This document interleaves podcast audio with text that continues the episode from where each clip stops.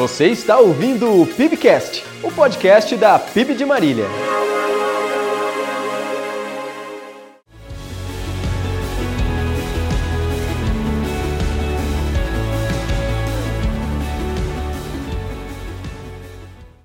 A morte e a vida estão no poder da língua. O que bem a utiliza, come do seu fruto. A morte e a vida estão no poder da língua. Vamos orar. Sim, Senhor, nós pedimos que liberes a ação e a unção do teu espírito sobre cada pessoa que aqui está. E que o Senhor fale conosco do teu jeito e da tua maneira, e que a tua vontade, que é boa, perfeita e agradável, seja manifestada nesta manhã, que o teu espírito nos convença mais uma vez nos leve, Deus, a falar a tua linguagem, para o louvor da tua glória. Oro com fé em nome de Jesus. Amém. Diga amém. Hoje quero falar sobre um tema bastante até conhecido, mas você vai ouvir uma palavra que, ao meu ver, se você permitir, vai tocar muito ao seu coração. O tema de hoje é a poder em nossas palavras. Eu coloquei esse tema porque ele é bastante conhecido. Diga comigo, vamos lá? Pode olhar para frente e ler, por gentileza. Mais uma vez, a poder em nossas palavras. Tem um livrinho com um título parecido, A Poder em Suas Palavras, mas não o que eu vou falar hoje não tem nada a ver com o livro, absolutamente nada. Mas quero olhar para a Bíblia com você pelos próximos minutos e a gente olhar o que, que a Bíblia diz sobre essa questão do poder das nossas palavras. Quero começar dizendo a você que as nossas palavras podem atrair a ação de Deus e dos seus anjos em nosso favor, ou a gente pode, com nossas palavras, liberar e legalizar a atuação de demônios. E aí a escolha é nossa. Então, na, hoje nós vamos olhar algumas coisas do lado, primeiramente algumas coisas negativas, mas depois do lado muito, muito positivo. E vai ficar muito, você vai sair muito abençoado. Mas eu quero começar dizendo a você que há poder nas nossas palavras quando nós, pela fé, falamos a palavra de Deus. Não há poder nas nossas palavras naturais, há poder nas nossas palavras quando nós falamos pela fé a palavra de Deus. Para que as nossas palavras manifestem o poder de Deus, a primeira coisa que é necessária é que nós estejamos alinhados com o céu alinhados com o coração de Deus, um alinhamento, diga comigo, alinhamento. Diga de novo, fala bonito, alinhamento. Alinhamento com o céu, alinhamento com o coração do Pai que está no céu. Porque quando você está alinhado com o céu, com a cultura do céu, com os princípios e valores do céu, você vai falar a linguagem do céu, a linguagem do papai que está no céu. Diga amém. Eu fico pensando que Deus, o tempo todo, está olhando para nós, desejoso de nos ver falando a linguagem dele, porque nós trazemos conosco desde o nascimento a linguagem da terra, e Deus quer que falemos a linguagem do céu na terra. Sim, não é só quando chega lá, é agora. E a linguagem do céu qual é, pastor? É a linguagem da fé, é a linguagem da bênção, é a cultura da bênção. É falar aquilo que é bom, que edifica, que constrói. Diga amém. Porque a linguagem do inferno é completamente diferente.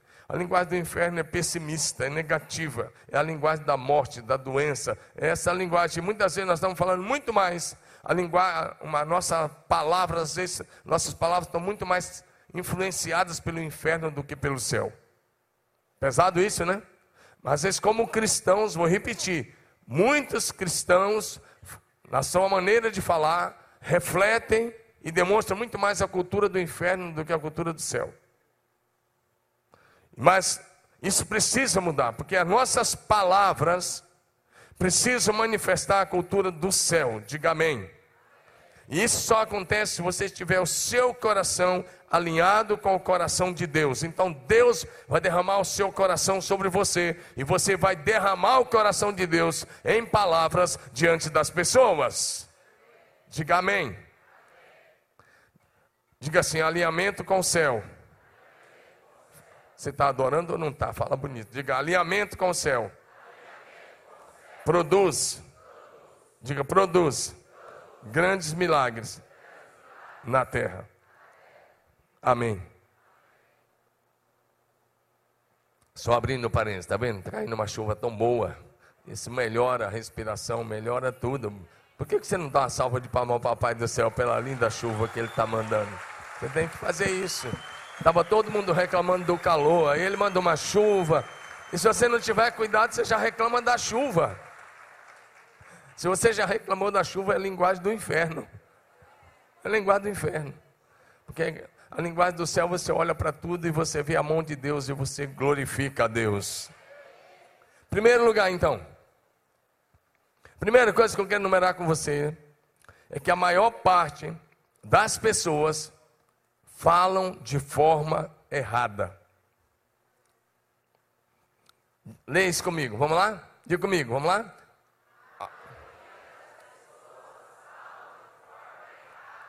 A maioria das pessoas falam de forma errada. E aí eu não estou falando português. Eu não estou me referindo à língua portuguesa. Ou qualquer outra língua, não. A maioria das pessoas falam de forma errada porque a nossa linguagem, como eu disse, reflete muito mais a cultura de um mundo sem Deus do que a cultura do reino de Deus. Porque se somos cidadãos do reino do céu, a nossa fala tem que mostrar a cultura do reino dos céus tem que demonstrar a cultura de Deus que nós encontramos nesse livro aqui chamado Bíblia Sagrada. Diga amém. As pessoas, de um modo geral, falam muito mais, como eu disse, a linguagem que reflete um mundo influenciado pelo maligno, um mundo corrompido, um mundo perverso, um mundo que tem uma influência do inferno, até sem saber, falam essa linguagem. Quem diz que o mundo jaz no maligno, foi o Senhor, o Senhor Jesus. E o apóstolo João escreve também assim, 1 João, capítulo 5, verso 9, ele diz: Sabemos que somos de Deus e que o mundo inteiro jaz no maligno. Primeira de João, primeira epístola, tá bom? Acho que saiu errado aí. Primeira epístola de João, repetindo: Sabemos que somos de Deus e que o mundo inteiro jaz no maligno. Diga amém. Então, pergunta para o teu vizinho de cadeira aí, para a gente começar aí para valer até aqui, foi a introdução. Mas pergunta para o seu vizinho de cadeira assim: a sua linguagem reflete a linguagem do céu ou do inferno? É séria a pergunta, né? O que você fala? É, se nem quiser falar, né? se fosse outra coisa, vocês iam esticar o papo, né? Olha para mim, não conversa não, olha para mim. O que você fala com a sua esposa? Olha para mim. O que você fala com a sua esposa? Revete a cultura do céu ou do inferno? O que você fala com seus filhos? Reflete a cultura do céu ou do inferno? Na teoria pode dizer que é do céu, mas sim na, na prática. Deixa eu te dizer uma coisa: se você amaldiçoa seu casamento, você está refletindo a cultura do inferno. Se você amaldiçoa suas finanças, está refletindo a cultura do inferno. Se você não glorifica a Deus com o pouco que você tem, você está refletindo a cultura do inferno. Mas se você tem um coração grato, a, a gratidão reflete a cultura do céu. Diga amém. Por que, que eu disse que a maioria das pessoas fala uma, uma linguagem que é muito mais influenciada por uma cultura negativa, mundana e diabólica do que a cultura do céu, mesmo cristãos? Por quê? Porque as pessoas preferem falar mais, por exemplo, de doença do que de saúde. Senta numa roda de aposentados. Senta numa roda de algumas pessoas assim. Rapaz, eu escuto alguns, algumas conversas, misericórdia. Você foi no médico, fui, e aí, como é que foi? E o remédio? E começa a falar uma, cada um, e aí um indica um remédio para o outro, outro para o outro. Meu Deus, é uma linguagem totalmente complicada. O doutor Romil está dizendo que não, mas porque ele é médico, né? Ele é diferente, né? Isso é demais, né? Outro lado está dizendo que não. Então, Só, não é o caso dos aposentados da igreja, deixa eu corrigir. Não é o, não é o caso dos aposentados daqui. É isso aí, meu irmão. O irmãozinho está vibrando ali, me ajuda aí.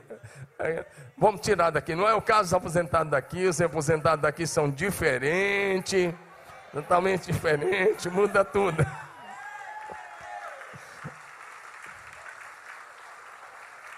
Mas, vou repetir uma coisa: normalmente as pessoas gostam mais de falar de doença do que de saúde.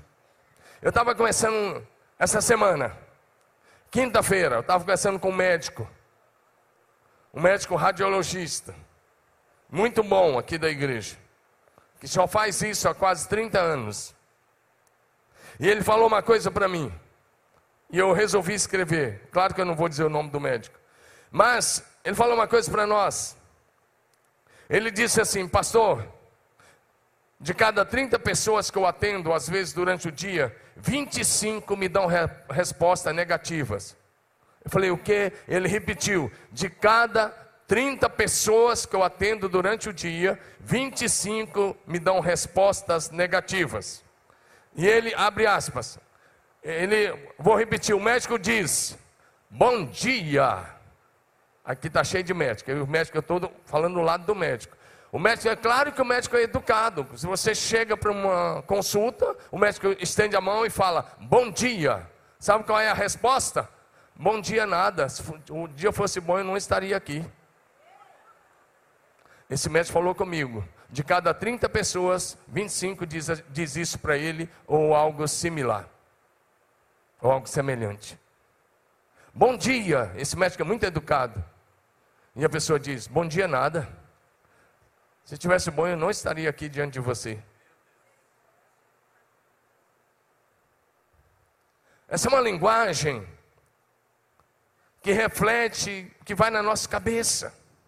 Aí o médico estende a, o, o, exame, abre o exame, e esse era o que eu coloquei que foi fruto da conversa com esse médico.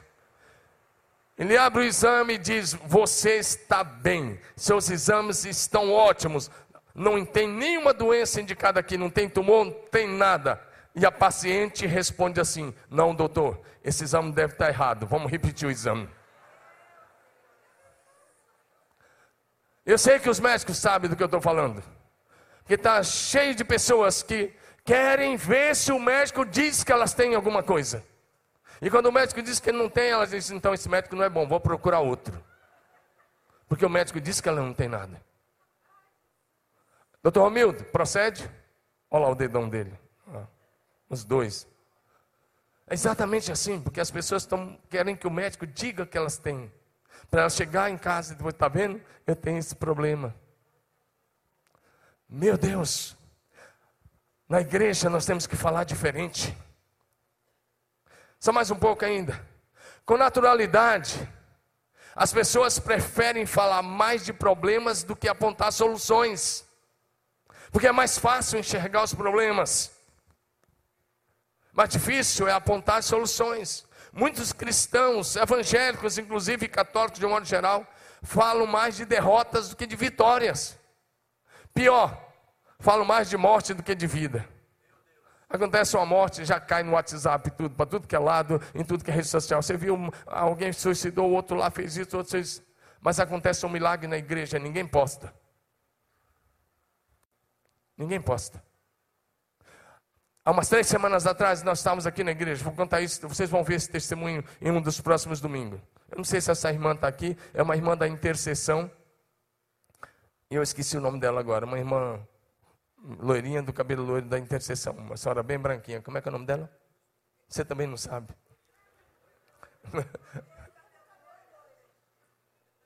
ficou legal, não ficou? Branquinha do cabelo loiro. Era isso que eu queria dizer. Ela falou comigo ontem, nós estamos lá na sala de cura, nós estamos lá no Santema Sala de Cura. E ela falou comigo ontem, lá no prédio da Nova, onde nós temos as manhãs de cura, todo sábado agora. Ela disse, pastor, Teve um Tadel aqui que eu preguei sobre restituição. E eu falei sobre coisas extraordinárias, que milagres iam acontecer naquela semana. Que e no final orei chamando a existência isso. Ela estava aqui. Ela disse, pastor, quando você orou, eu estava lá na frente. Ela disse, na hora eu tomei posse do meu milagre. Eu falei, qual era o seu milagre? Ela falou, eu tenho um irmão que tem 30 anos, 30 anos fora de casa. Nós temos 30 anos sem ver esse irmão. 30 anos. Ela falou, e nesses 30 anos, 17 anos sem nenhum contato telefônico. 17 anos, 30 anos sem ver e 17 anos sem nenhum contrato telefônico. Ela falou: naquela hora eu coloquei diante de Deus o meu irmão que eu precisava falar com ele. E era terça-feira à noite quando nós oramos aqui no Tadel. A igreja orou. Foi uma noite maravilhosa aqui no Tadel. Tem umas três semanas isso. E ela sabe o que ela disse? Na quarta-feira, é, nós oramos aqui. Na quarta-feira ele ligou, e ligou umas três, quatro, cinco vezes para ela até que conseguiu falar. Ela, aplaude a Jesus para valer. Ela disse assim, pastor, sabe o que é isso? 30 anos, 17 anos sem falar. E eu falei, onde é que ele está? Ela disse, ele está num garimpo lá no Pará, num lugar muito longe. Ela citou o nome, que eu nem estou lembrado do nome. Mas lá no meio da floresta, num garimpo, não sei onde ele ligou para ela. Ela disse, ele vai vir aqui nesse final de ano. O nome dela é Edna, né? Ela, sei, acho que ela não está aqui agora de manhã, mas é uma das mulheres da nossa intercessão.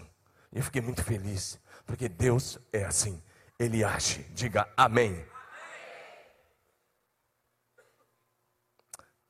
A língua é o leme da sua vida. Diga para o seu vizinho: a sua língua é o leme da sua vida.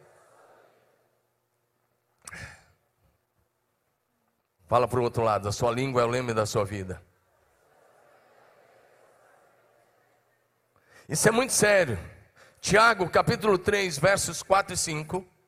O Tiago vai escrever assim: observar, observar igualmente os grandes navios, que sendo tão grandes e batidos por fortes ventos, ele diz: por um pequeníssimo leme são dirigidos para onde queira o impulso do timoneiro ou do piloto.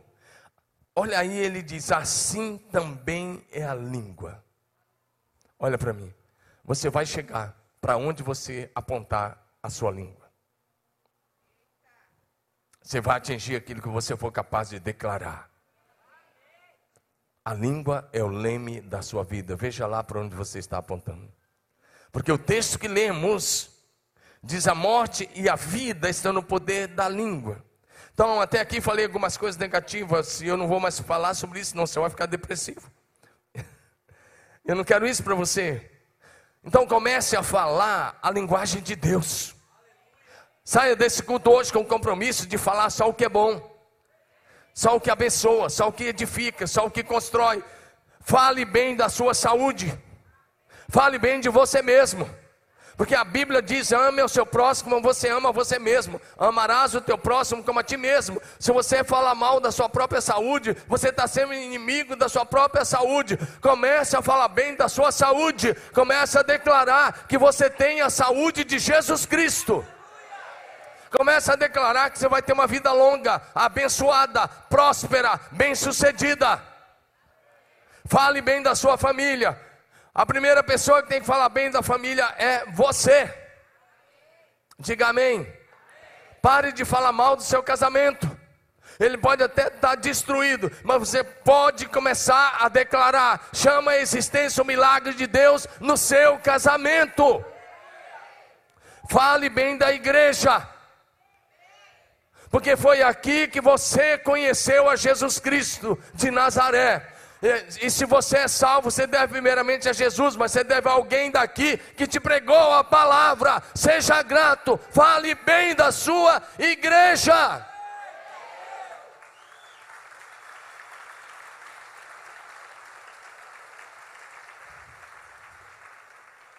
Fale bem da cidade. Comece a falar bem da nossa cidade de Marília. Sabe, às vezes a gente começa a falar mal da cidade. Essa foi a cidade que o Senhor nos plantou, e nessa cidade você vai prosperar, e nessa cidade você vai ser ainda mais abençoado. Nessa cidade é que você está plantado por Deus para viver dias, meses e anos de céus abertos. Fale bem da cidade, fale bem do Brasil, Vou repetir: fale bem do Brasil. Mesmo que você quisesse, você não teria nascido em outra nação. Você nasceu aqui por causa de um propósito eterno de Deus. Agora não, mas depois você lê em casa Atos 17. Você vai ver que Deus diz lá em Atos 17: de um só, o Senhor Deus fez toda a raça humana para habitar sobre toda a face da terra. E o texto diz, e a, a, partir do verso 24 vai dizer, e lá no verso 26, havendo Deus previamente determinado os limites e o lugar da sua habitação. Eu viajo por aí. Eu já fui em vários países. E sabe, eu, eu chego em alguns países por aí que os caras só têm deserto e areia. Já fui em tantos países só tem deserto e areia e um pouquinho de terra fértil. Você vai conversar com os caras, eles falam bem, eles enchem a boca, eles são nacionalistas, bairristas. Você fica assim, nossa, o cara vai ao país dele. Quem mais fala do, mal do Brasil são os brasileiros. Eu quero que você comece a abençoar essa nação linda e maravilhosa que Deus nos colocou. Tem corrupção? Tem. Tem problema? Tem. Tem crime? Tem. Mas eu quero encorajar você. Fale bem dessa nação. Ela é uma nação abençoadíssima. Aqui tem um povo de Deus lindo e maravilhoso. Diga aleluia. Fala bem. Nós temos o que a maioria absoluta das pessoas lá fora não tem. Amém ou não amém? Você que já saiu lá fora sabe do que eu estou falando. Nosso povo é hospitaleiro. Nossa culinária é a melhor do mundo. Você chegou da Coreia lá, compara, compara para você ver. Então o que acontece? Fala bem, abençoa a nação. Amém? A língua é o leme da sua vida. Abençoa a sua casa. Abençoa a identidade dos seus filhos. Abençoa o destino dos seus filhos. Em vez de você falar que seu filho não vai dar nada, comece a declarar que ele vai ser profeta do Senhor. Comece a declarar que ele vai ser influenciador, vai ser cabeça e não vai ser cauda. Comece a declarar que ele vai estar por cima e nunca por baixo, que ele vai prosperar em tudo que ele colocar as mãos para fazer. Você tem que ser um abençoador. Quando Deus chamou Abraão, ele disse: Seja você uma bênção. Ou outra versão, se tu uma bênção. Seja uma bênção.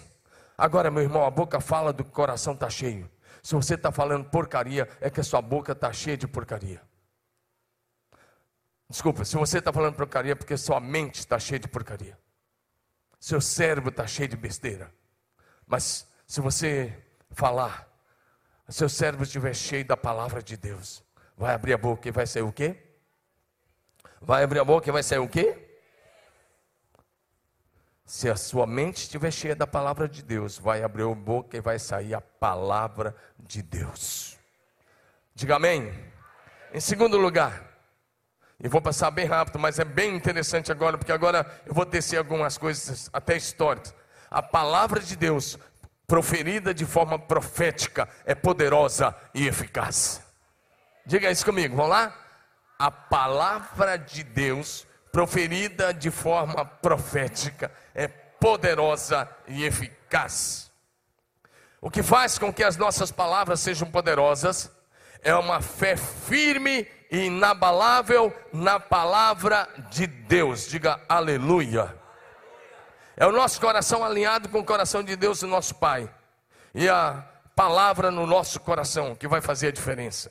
Por exemplo, você sabia que para a sua salvação você precisa verbalizar a sua fé? Não adianta você ficar mentalizando, eu estou aqui, estou mentalizando a minha fé. E se você tiver uma tendência budista, você vai fazer aquelas coisas lá e vai ficar lá. Se for yoga, você vai ficar lá fazendo misericórdia, misericórdia. Não, não. Você precisa verbalizar, diga comigo, verbalizar. Romanos 10, 9 e 10. Romanos 10, 9 e 10 diz assim para a gente: se com tua boca confessares a Jesus como Senhor, e em teu coração creres que Deus o ressuscitou dentre os mortos, serás salvo. Porque com o coração se crê para a justiça e com a boca se confessa para a salvação. Então, se você não é surdo, mudo, você vai precisar declarar com a sua boca e em voz alta que Jesus Cristo de Nazaré é o seu único Senhor. Se você nunca fez isso, faz isso agora. Levanta sua mão e diga: Vai lá, eu declaro, vai. Vai? Ah, é, antes declaro. Se fosse para o seu time de futebol, você dava um grito. Então, grita aí, vai, vai, vai. Eu estou dando a chance para você. Declara o quê? Eu acabei de falar. Eu declaro que Jesus Cristo de Nazaré é meu único Senhor e eterno Salvador. Diga isso, eu declaro que Jesus Cristo de Nazaré é meu único Senhor, meu único Senhor e eterno Salvador. Diga aleluia.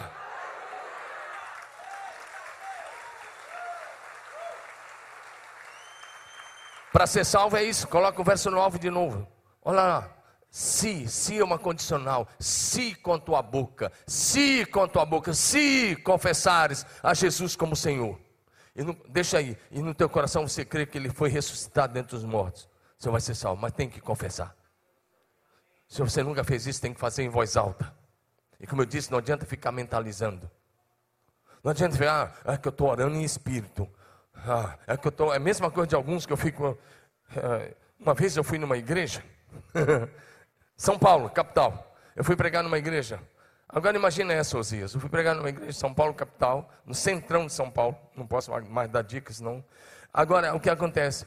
Eu falei, e por que, que você não bate palma? Por que, que você não faz isso? Tem que fazer isso. Melhora o culto. Um culto mais alegre. Não, pastor, nós estamos aplaudindo, mas nós estamos aplaudindo com coração. Aí eu fiquei pensando, eu fiquei imaginando o coração com duas mãozinhas assim. A gente aplaude o coração. Misericórdia. Misericórdia. É verdade. Não, é que eu estou adorando aqui só de coração, sabe? Um dia eu falei para uma pessoa, eu falei assim, por que, que você não chora? Eu vejo todo mundo chorando, a gente se quebranta, às vezes quebrando no louvor, na oração, na adoração. Por que, que eu nunca te vi chorando?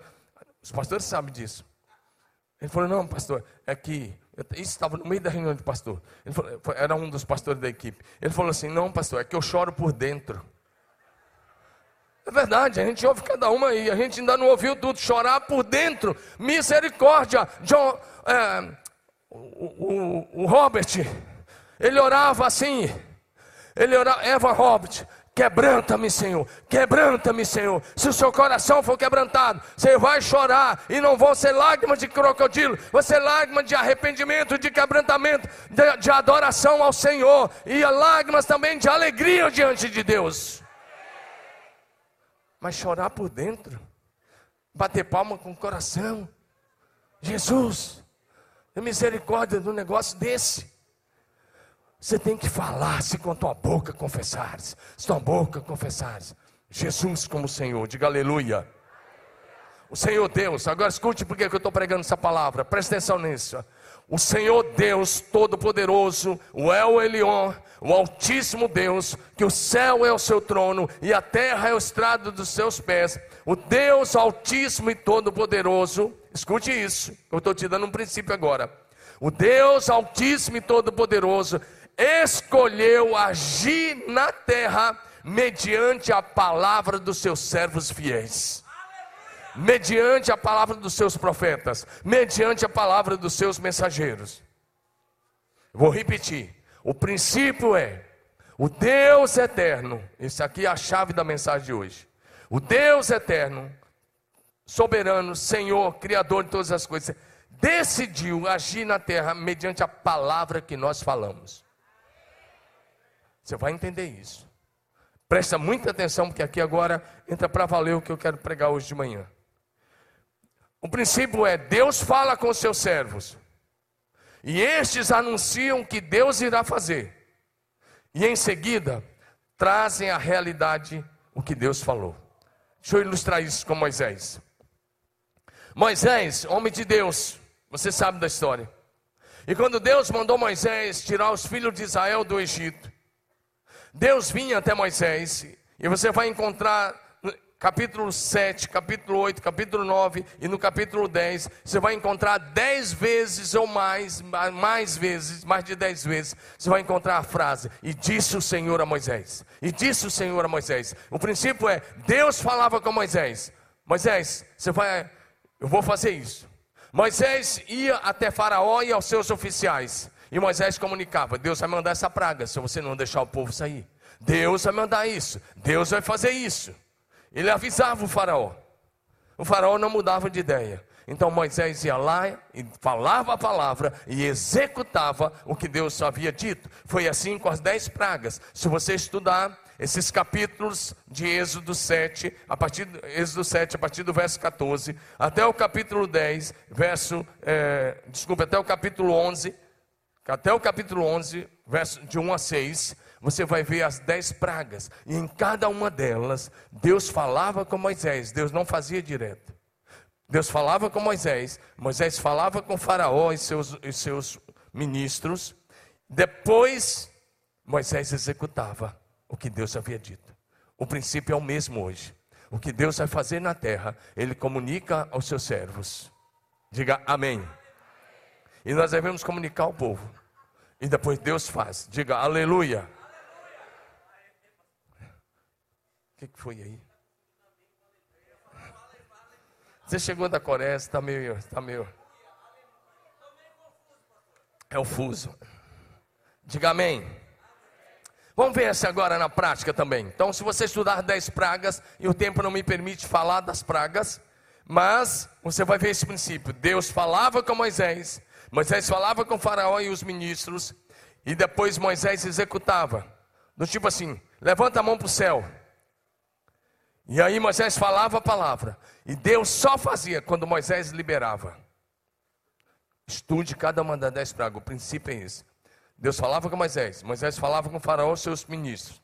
E depois, no dia que Deus falava, é hoje. Estende, por exemplo, estende a mão para o céu e vai vir trevas, três dias de trevas sobre o Egito, como nunca houve.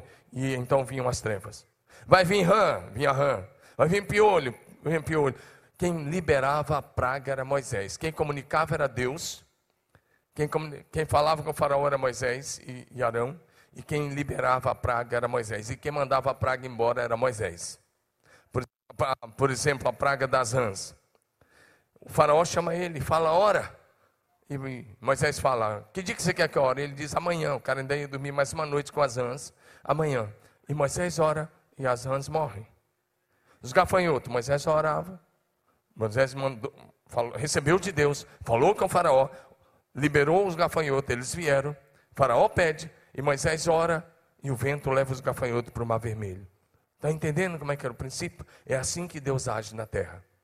Foi escolha dele. Ele é soberano. Não se trata em nenhum momento do homem mandar em Deus. Não se trata em nenhum momento do homem decretar e dizer, eu decreto. Deus não é seu funcionário e Deus não é seu empregado. Ele é Senhor. Amém? Mas ele escolheu agir na terra mediante a palavra dos seus servos. Vamos para frente um pouquinho aqui. Deixa eu te dar outro exemplo. Eu quero que você veja comigo um exemplo fantástico. Para que você veja o poder das nossas palavras, eu vou repetir mais uma vez: é preciso que você esteja alinhado com o céu, e ao mesmo tempo ter uma fé em ação. Diga comigo: fé em ação. Mas ao mesmo tempo você precisa de, dessa fé em ação, você precisa de coragem e ousadia. Diga comigo, coragem e ousadia. Diga de novo, coragem e ousadia. Alinhamento com o céu, fé em ação, muita coragem e ousadia. Se você quer ver o céu fazendo alguma coisa que você fala, diga amém. Agora, vamos para Josué capítulo 10, por favor, projeção. Já está aí. Josué 10, de 12 a 14. Olha se tem, se procede o que eu estou falando com você. Josué 10, de 12 a 14. Então Josué falou ao Senhor no dia que o Senhor entregou os amorreus nas mãos dos filhos de Israel. Olha o que Josué disse. E disse na presença dos israelitas: Olha a loucura aqui. Se você visse um cara falar isso hoje, e você sendo evangélico, e você fosse um psicólogo aqui, que nem o Daniel está aqui, o que, que, você ia fazer?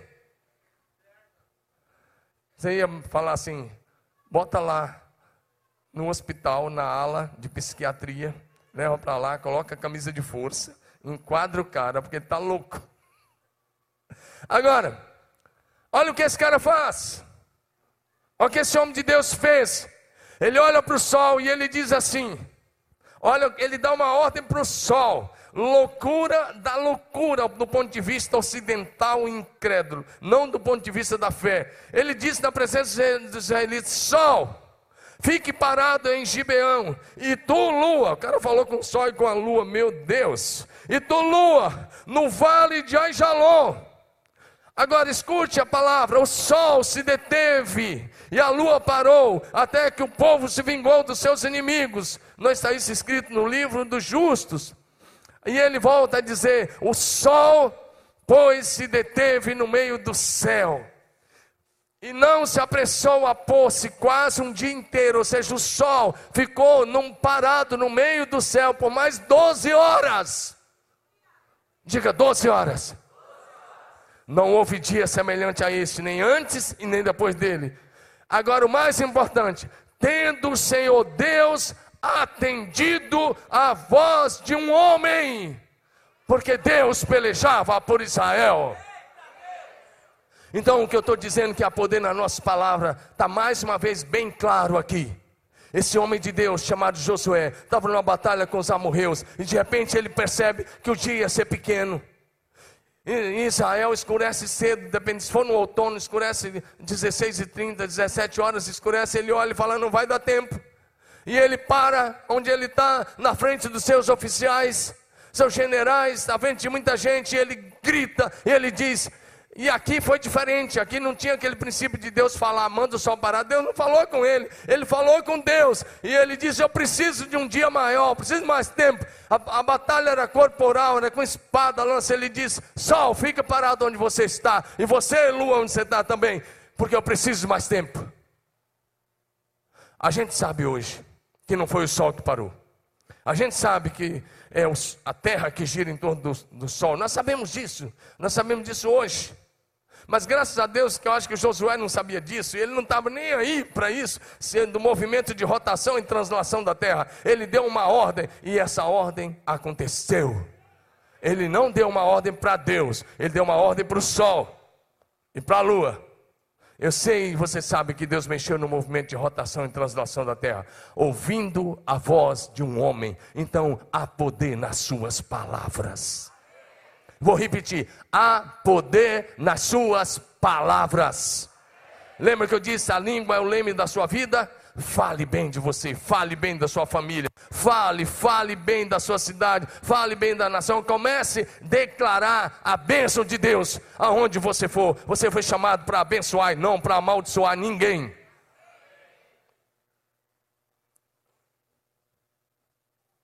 Diga, eu fui chamado para abençoar. Diga amém. Você acha que está tão distante de você?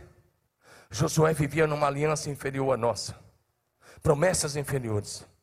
De acordo com Hebreus 9, é, de acordo com Hebreus 8,6, nós estamos debaixo da aliança que é superior a todas as outras. Nós estamos debaixo do ministério que é superior a todos os outros. E nós estamos debaixo das promessas superiores a todas as outras. Porque nós estamos na, na nova e eterna aliança em Cristo Jesus. Então há poder nas suas palavras. Diga amém. Deixa eu te dar mais um exemplo para produzir fé. Sabe por que eu estou te ensinando sobre isso hoje de manhã? Porque às vezes você está vivendo derrota que você declarou. Você está colhendo o que você semeou com palavras. E isso precisa mudar. Às vezes sua célula não rompe porque você é o primeiro a olhar e falar que a célula é difícil. Não existe célula difícil. Existe líder que não ora e não declara a palavra de Deus. E existe líder que ora e declara a palavra de Deus. Quarta-feira eu fui numa célula, fui numa célula quarta-feira com o Eli e com o pastor Fabiano, e a célula é no sítio, no sítio, no sítio, né? a gente viaja, chega no sítio ali, ali saindo aqui pela região norte da cidade, no sítio, não tem casa perto, e tinha umas 30 pessoas adultas, fora as crianças, não é pastor? No sítio. E você que está no meio do marumando, fica falando que a célula é difícil. O milagre pode estar na sua boca. Eu vou repetir: o milagre está na sua boca. É você que declara o milagre ou não. Se você quer um milagre, você tem que declarar o milagre. Você tem que nomear o milagre. E se você tem que tomar posse do milagre pela fé. Diga comigo: nomear, declarar e tomar posse. Em nome de Jesus. Agora, isso é para quem está alinhado com o céu. Diga amém. Pela fé. Agora sou eu. Presta atenção nessa. Pela fé, nós podemos falar a palavra do Senhor e estabelecer decretos do céu na terra. Vou repetir: pela fé, nós podemos falar a palavra do Senhor em toda e qualquer situação, estabelecer os decretos divinos na terra e mais, assumir o controle espiritual da situação. Vamos olhar para 1 Reis 17, verso 1. Primeiro livro de Reis, capítulo 17, verso 1. Talvez você vai falar, ô pastor, já conheço essa matéria. E eu te pergunto, você está praticando? Uma coisa é conhecer, outra coisa é praticar. Porque a gente conhece muita coisa, mas no dia a dia faz diferente, fala diferente, age diferente. E isso tem que mudar aqui dentro da igreja. Tem que mudar na sua casa, tem que mudar na sua célula, tem que mudar no seu grupo familiar. Casado para sempre, educação de filho, finanças, seja qual for. Aliança, tem que mudar. Porque é fácil julgar o livro pela capa. É fácil olhar para um cara e falar: não, isso aí não vai dar nada, esse não quer nada com nada. Agora, declarar a transformação é que é o nosso papel. Diga amém, meu irmão. Olha o que esse homem de Deus faz, era um jovem, Elias. Elias, que era de uma pequena aldeia chamada Tisbé, nessa região de Gileade, ele vai diante do rei Acabe e olha o que ele disse, né? Aí tá, juro, mas ele, ele falou, mas deixa essa versão mesmo. Eu juro pelo nome do Senhor, Deus de Israel, a quem sirvo. Olha o que ele diz que não cairá orvalho nem chuva nos anos seguintes, a não ser mediante a minha palavra. Ele não diz a não ser mediante a palavra de Deus. Ele começa dizendo assim: diz o Senhor Deus de Israel. Ele está falando com o rei. Ele não está falando com o empregado do rei, ele está falando nos olhos do rei. E ele está dizendo: Eu estou decretando uma coisa em nome do Senhor. Nos próximos anos não haverá nem orvalho e nem chuva. Sabe aquele orvalho que de noite molha a grama? Isso é a gente que trabalha no face a face, molha o solado do tênis, começa a esfriar o pé. Sabe aquele orvalho? Ele disse: não vai ter nem orvalho nos próximos anos. Ele não disse por uma semana, ele não disse por um mês, ele disse anos. Diz nos próximos anos. Fala, nos próximos anos. Se você for para Tiago, Tiago no capítulo de número 5, versos 17 e 18, o texto vai dizer: Elias era homem sujeito ou semelhante a nós, sujeito aos mesmos sentimentos, e orou com insistência para que não chovesse sobre a terra, e por três anos e seis meses não choveu. Esse homem suspendeu a terra e orvalho por três anos e seis meses. E verso 18 vai dizer: Ele orou outra vez, e o céu deu chuva, e a terra produziu o seu fruto. Olha para mim, volta com o texto de 1 Reis 17, 1. Quando Elias declarou: Assim diz o Senhor, a palavra de Deus, pelos próximos anos não vai cair orvalho e nem chuva. Olha o que ele disse, quando eu disse assumir o controle, ele disse: a não ser ou exceto ou a não ser mediante a minha palavra. Olha o poder da palavra desse homem. Olha o poder da palavra de Deus na boca dele. Sabe por que, é que ele fez isso? Israel, rei do norte, influenciado por Acabe e Jezabel, o palácio sustentava 450 profetas para promover a adoração a Baal. Baal era considerado o deus da fertilidade e o deus da chuva. Então Elias vai lá e diz: Vocês não têm 450 profetas que ensinam que Baal é o deus da chuva e da fertilidade? Pois bem, em nome do Deus do céu, Yahvé, o único Deus, eu estou suspendendo a chuva. Podem continuar clamando ao Baal de vocês. E vamos ver se nos próximos anos o Baal de vocês vai dar chuva. Agora ele falou a palavra e continuou em oração. E eles clamaram Baal não só no Carmelo, eles clamaram Baal três anos e seis meses. E por três anos e seis meses não choveu e nem caiu orvalho, para mostrar que Elias era o servo de Deus, representante do Senhor Deus na terra. Diga amém, meu irmão. Há poder nas suas palavras, irmão. Nós acabamos de lançar na última terça-feira um programa de empoderamento das células. E se você aplicar, suas células vão crescer e multiplicar muito. Mas se você for o primeiro a falar mal, sua célula vai viver derrota. Sua casa vai viver derrota. A minha missão aqui é te ensinar os princípios. E a sua missão é praticar os princípios que são ensinados aqui nessa casa. Diga amém. Elias disse: não vai ter orvalho nem chuva. Tinha 450 homens do outro lado orando ao Deus falso deles, o Baal. E tinha um do lado de cá, que estabeleceu a palavra, ele falou a palavra. Há poder nas nossas palavras. Elias tinha base para dizer isso? Tinha. Toda oração tem que ter base bíblica, não é coisa que a gente inventa, imagina, é base bíblica. Se você estudar Deuteronômio 28, de 15 em diante, vai falar das maldições. E lá no verso 22 e 23, Principalmente em Deuteronômio 28, 23, Deus disse: ó, se vocês se afastarem, se vocês se tornarem idólatra, o céu vai ser como de bronze e a terra como de ferro embaixo dos pés de vocês. Então ele tinha base. Ele orou com base no que estava escrito, porque o povo tinha se desviado. Ele tinha uma base de experiência para orar, para chover. Porque lá em 1 Samuel capítulo 12, Samuel, quando entregou o ministério de juiz, que ele ungiu Saul, e Saul agora era rei no lugar dele. Samuel era um profeta, era sacerdote, era juiz. O juiz era uma função de governo, ele entregou isso. Quando ele ungiu Saul rei no seu lugar, ele fez uma reunião pública com a liderança da nação. E em determinado momento ele disse assim: Nós estamos no verão, não é verdade? Passou o período da colheita. E em Israel, verão é verão mesmo. Nós estivemos lá no verão algumas vezes, ninguém merece. Nós chegamos, nós chegamos uma vez a olhar para. Nós fotografamos isso. O termômetro lá no Mar Morto, no mês de, ah, de julho, estava medindo 52 graus. É quase insuportável. Uma panela de pressão. E, ele, e Samuel olha no período do verão, Samuel 12, e ele disse assim: Eu vou orar agora para mostrar que vocês erraram escolhendo um rei. E vai chover. E ele acaba de orar, o céu enegreceu-se e caiu chuva torrencial. Então Elias tinha a base da palavra e tinha a experiência de Samuel.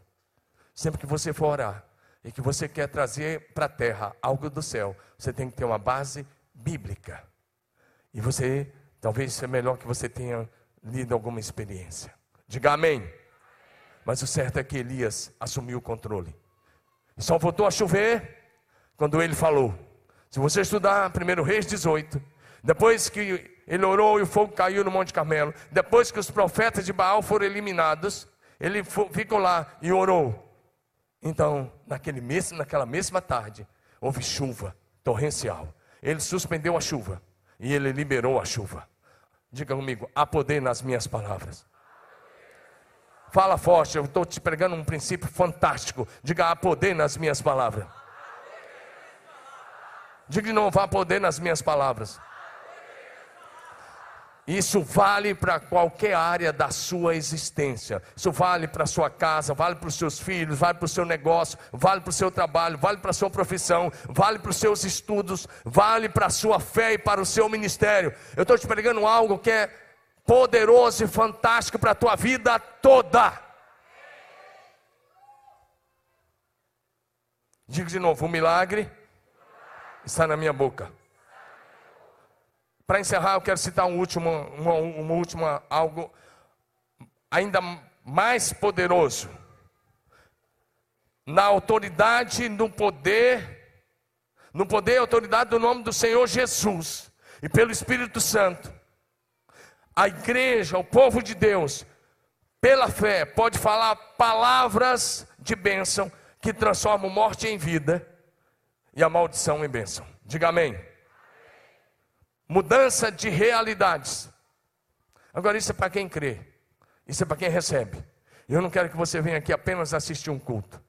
Mas que você saia daqui para viver essa palavra. Deixa ela entrar na tua mente, deixa ela cair na tua consciência, deixa ela possuir tua, os teus pensamentos, deixa ela possuir o teu sentimento. Em nome de Jesus, não seja guiado por sentimentos enganosos, não seja guiado pelas mentiras, não seja guiado pela cultura do inferno, não seja guiado pela cultura desse mundo tenebroso. Seja guiado por essa palavra. Ela é rema sobre a sua vida.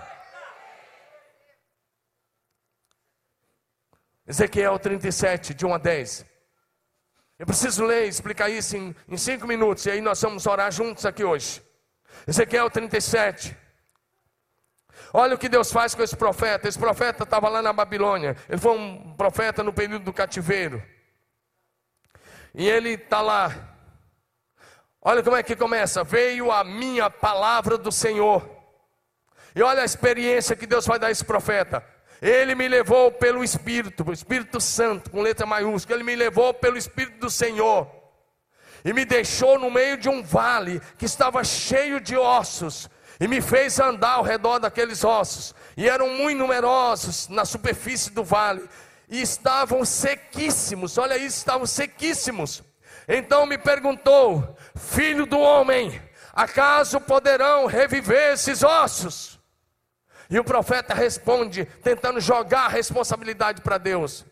Ele não queria assumir a responsabilidade. Ele olha para um vale cheio de ossos secos. Isso não era difícil. Como eu disse, as guerras eram corporais, era enfrentamento corporal, espada, lança e outros instrumentos ali que tinha que tocar um no outro. Então, uma guerra que ia 200 mil, mil de um lado, 300 mil do outro. Era muito fácil essa cena de um vale cheio de ossos secos. E aqui estava sequíssimo. E Deus pergunta: Filho do homem, por acaso esses ossos podem reviver?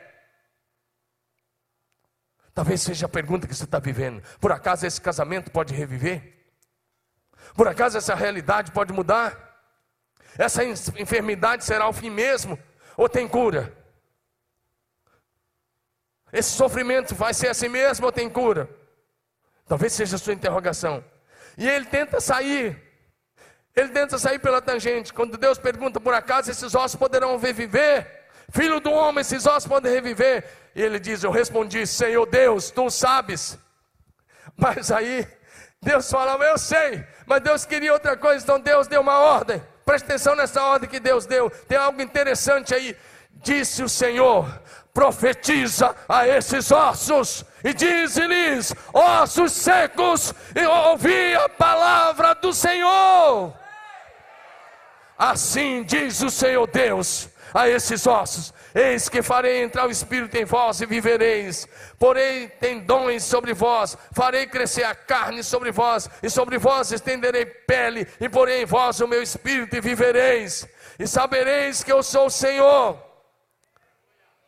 Presta bem atenção na ordem que ele recebeu. Presta bem atenção, a ordem era para profetizar, que aí tem algo interessante que a gente passa por cima. A ordem era profetizar a restauração completa, inclusive profetizar ao Espírito. Presta bem atenção, que nessa primeira parte ele não cumpriu o que está aí dizendo, farei entrar no Espírito. Ele não profetizou. Por causa disso, continua. Então profetizei, profetizei segundo me for ordenada. Olha o que acontece. Enquanto eu profetizava, houve um ruído, um barulho de ossos que batia contra o osso. Imagina o osso da canela batendo lá com o outro, se juntando, e o outro batendo com o osso, osso do joelho, e o osso lá do fêmur, e o osso da, da, da da coluna e das costelas e do crânio, e começa a ver um reboliço, porque estavam sequíssimos, e o osso começa a se movimentar. Imagina aí o movimento dos ossos. Os ossos batiam contra os ossos, outros ossos se ajuntavam, cada osso ao seu osso. E eis que veio os tendões sobre eles, e os músculos, cresceu a carne, estendeu-se a pele, mas presta atenção, mas não havia neles o Espírito, por que não havia? Porque ele não tinha profetizado, que a primeira ordem era para profetizar sobre o Espírito de vida. Aí Deus vem e fala de novo com o profeta, então Deus me disse, filho do homem, profetiza ao Espírito, e diz de novo, ó oh, filho do homem, profetiza e diz-lhe: Assim diz o Senhor Deus: vem dos quatro ventos, ó Espírito, e assopra sobre esses mortos para que vivam. Então profetizei como ele me ordenara, e o Espírito entrou neles, e reviveram, e viveram, e puseram em pé um exército numerosíssimo. Você está entendendo a palavra, irmão? Ou você está mais preocupado com o almoço do que com receber uma palavra poderosa dessa no seu coração? A realidade aqui, o pessoal do louvor pode subir. A realidade aqui não era uma doença, não era um defunto que está lá no caixão, eram ossos sequíssimos. E Deus veio e disse: Filho do homem, esses ossos podem reviver. Essa realidade pode mudar. E ele tentou devolver para Deus, o Senhor sabe. Deus disse: Eu sei. Presta atenção no princípio que eu estou te ensinando hoje. Senhor Deus, tu sabe, é como se Deus dissesse: Eu sei, mas quem vai falar a palavra é você. Você não está entendendo? O milagre é você que precisa. O milagre é Deus quem faz, mas quem chama o milagre à existência é você. Vou repetir: quem chama o milagre à existência é você, é Deus quem faz, mas é você quem declara o milagre.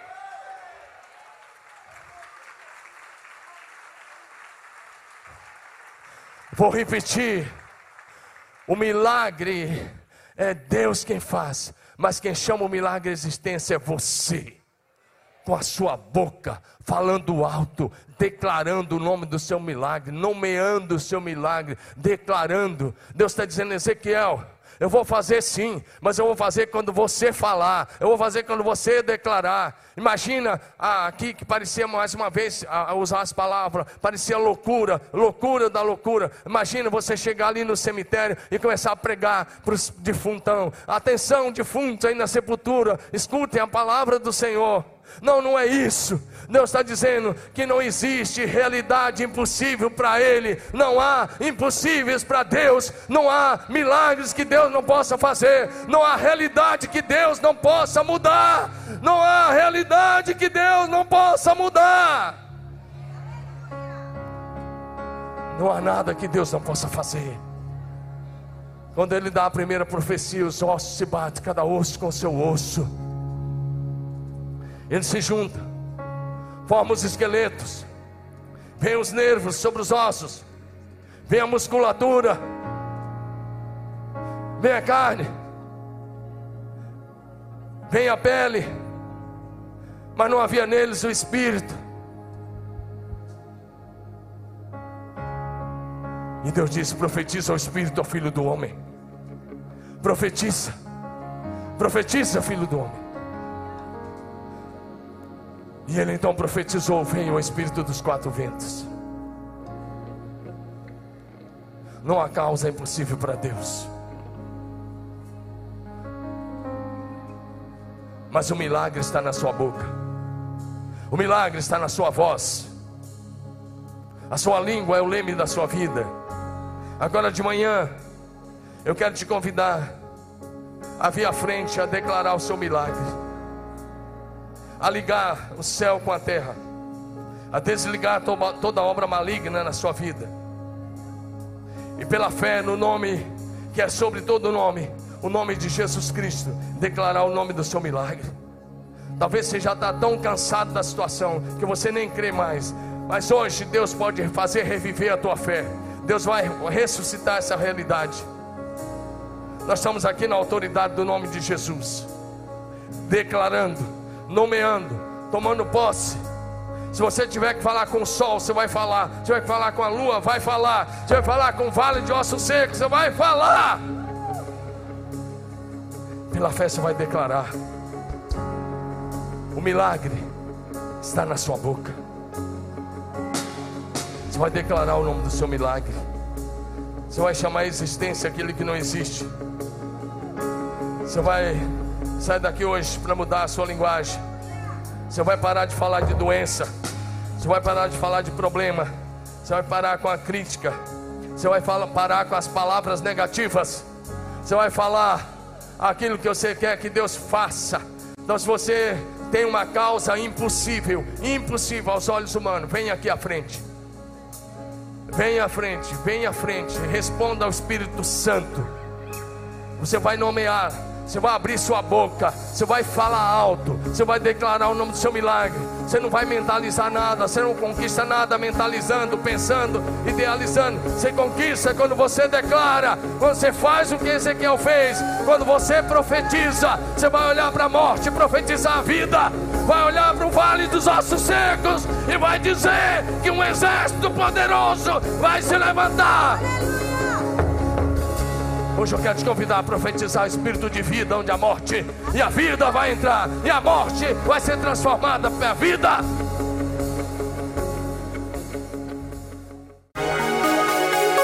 Você está ouvindo o PIBcast, o podcast da PIB de Marília.